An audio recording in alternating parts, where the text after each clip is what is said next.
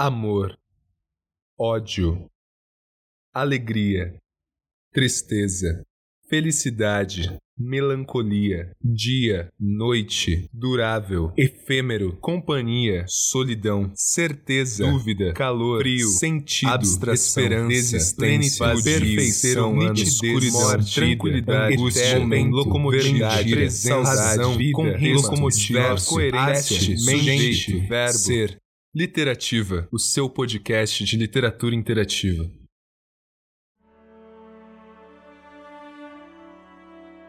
No ano passado. Um texto escrito por Mário Quintana, interpretado por Suede. Já repararam como é bom dizer o ano passado? É como quem já tivesse atravessado um rio, deixando tudo na outra margem. Tudo sim, tudo mesmo. Porque, embora nesse tudo se incluam algumas ilusões, a alma está leve, livre, numa extraordinária sensação de alívio. Como só se poderiam sentir as almas desencarnadas. Mas no ano passado, como eu ia dizendo, ou mais precisamente no último dia do ano passado, deparei com um despacho da Associated Press em que, depois de anunciado como se comemoraria nos diversos países da Europa a chegada do Ano Novo, informava-se o seguinte, que bem merece um parágrafo à parte. Na Itália, quando soarem os sinos à meia-noite, todo mundo atirará pelas janelas as panelas velhas e os vasos rachados. Ótimo! O meu ímpeto modesto mais sincero foi atirar-me eu próprio pela janela, tendo apenas no bolso a guisa de explicação para as autoridades, um recorte do referido despacho. Mas seria levar muito longe uma simples metáfora. Aliás, praticamente in... irrealizável, porque resido num andar térreo. E, por outro lado, metáforas a gente não faz para a polícia porque só querem saber de coisas concretas. Metáforas são para aproveitar em versos. Atirei-me, pois, metaforicamente, pela janela do tricentésimo sexagésimo quinto andar do ano passado. Morri? Não. Ressuscitei. Que isto da passagem de um ano para o outro é um corriqueiro fenômeno da morte e ressurreição. Morte do ano velho e a ressurreição como ano novo morte da nossa vida velha para uma vida nova. Anota isso a prioridade para 2017. Ser feliz. Um texto escrito por Bruno Pereira, interpretado por Rafael Tanicho. Não é novidade que todo final de ano colocamos no papel as perdas e as conquistas do ano que está se encerrando. Morbidamente, enumeramos todas as vezes que morremos com perdas irreparáveis e prontamente voltamos à vida com pequenas vitórias diárias. Contamos nos dedos. 1. Um, todas as vezes que tomamos aquele remédio forte para dormir na esperança de não acordar no dia seguinte. 2. Dos choros na madrugada fria, sem ninguém para te escutar e aquecer teus pés gelados. 3 as crises de ansiedade provocadas por aquela faculdade ou por aquele emprego chato de 8 horas diárias. 4. A distância de pessoas que tocam um tango argentino no fundo do nosso coração. 5. A falta de um grande amor. Igualmente enumeramos 6. A compra daquele livro especial com aquele tão sonhado autógrafo. 7. A mudança para uma casa nova, com lírios na mesinha de centro perfumando todo o ambiente. 8 o carnaval que a gente conheceu tanta gente que não caberia nos dedos. 9. Que embora todo carnaval tenha seu fim, ele não demora e torna a voltar. E 10. Que apesar de todos os desencontros da vida, você cresceu e aprendeu a se amar um pouco mais. Também não é novidade que todo final de ano anotamos metas para os próximos 365 dias pensando com certo alívio e esperança que o ano termina e com ele todas as mazelas e energias negativas, acreditando fielmente que tudo, absolutamente tudo se renovará com o rompimento desse ciclo pelos fogos de artifício que brilharão no céu. Contidamente caminharás devagar pela casa no primeiro dia do ano novo, ainda sob efeito da ressaca da virada, e perceberás que Não sem tristeza que nada será novo se não o for. Talvez note, dentro do impulso vital, que o ano que termina não foi ruim em sua totalidade. É claro que sofreu, que chorou, que a loucura e o desespero estiveram presentes durante dias a fio, que se comoveu com tragédias coletivas, pelo avião que caiu, pela morte de um ente querido, pela fome e pela doença que continua nos cercando, pelo retrocesso político, pela falta de visão de um futuro próspero mas também verás que, dentro de todas essas quedas e tropeços, o que ficou de você e em você é o mais verdadeiro e humano que talvez realmente tenha entendido o significado de amor e, sobretudo, do amor próprio. Aprendeu que amigo não é aquele que te liga todos os dias, mas o que se presentifica no silêncio. Aprendeu que um bom livro e um chocolate quente pode salvar sua noite de sábado aprendeu que não precisa de tanta coisa para ser feliz. Porque a felicidade é in, vem de dentro para fora. Aprendeu que o mar é o melhor dos remédios e que não existe nada mais bonito que o pôr do sol no arpoador. Talvez tenha aprendido tanta coisa boba e simples que, que fique difícil de contar. É que naturalmente damos mais importância às nossas dores, porque a natureza humana é um pouco autodestrutiva. Então, anota aí no seu caderninho para o ano seguinte. Ser feliz. Ser bem feliz. Atentar mais às conquistas, curtir o verão e uma bela praia, se possível. Conhecer o máximo de desconhecidos no carnaval e beijar muitas bocas, porque isso não mede o caráter. Fazer novos amigos, começar uma faculdade nova ou trocar de emprego. Escrever um livro, mesmo que não publique cuidar das roseiras, principalmente na primavera. Ler mais, escutar mais, aprender mais e falar menos. Não se prender obcecadamente à dieta. Um chocolate quase sempre cai bem. Ter fé. Não importa que em Jesus, Jeová, Tupã ou Oxalá. Chorar quando for necessário, porque te torna humano. E sorrir quando for desnecessário, porque contagia. Viajar quando a saudade apertar e, acima de tudo, é o mar. Porque é verdade que ninguém estará completamente perdido se receber e der amor. Pelo contrário, talvez seja o único caminho de.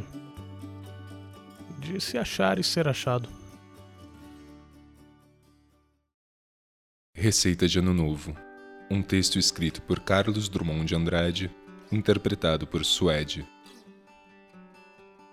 Para você ganhar um belíssimo ano novo, cor de arco-íris ou cor da sua paz, ano novo sem comparação com todo o tempo já vivido, mal vivido talvez ou sem sentido.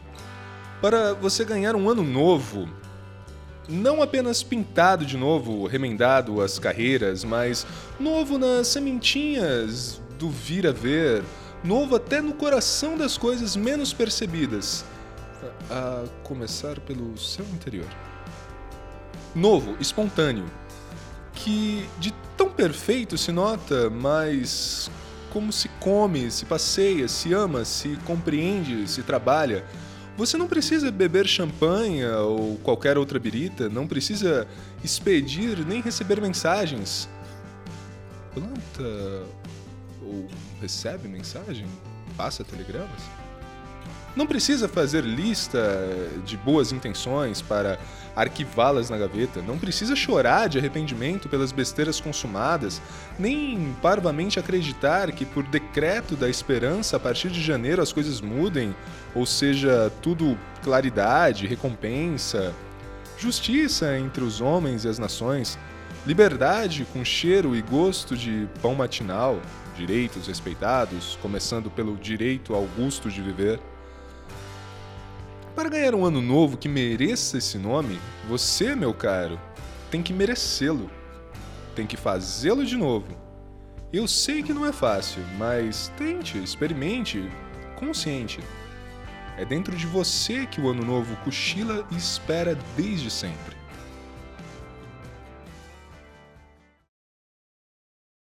2016 não foi o melhor ano da minha vida.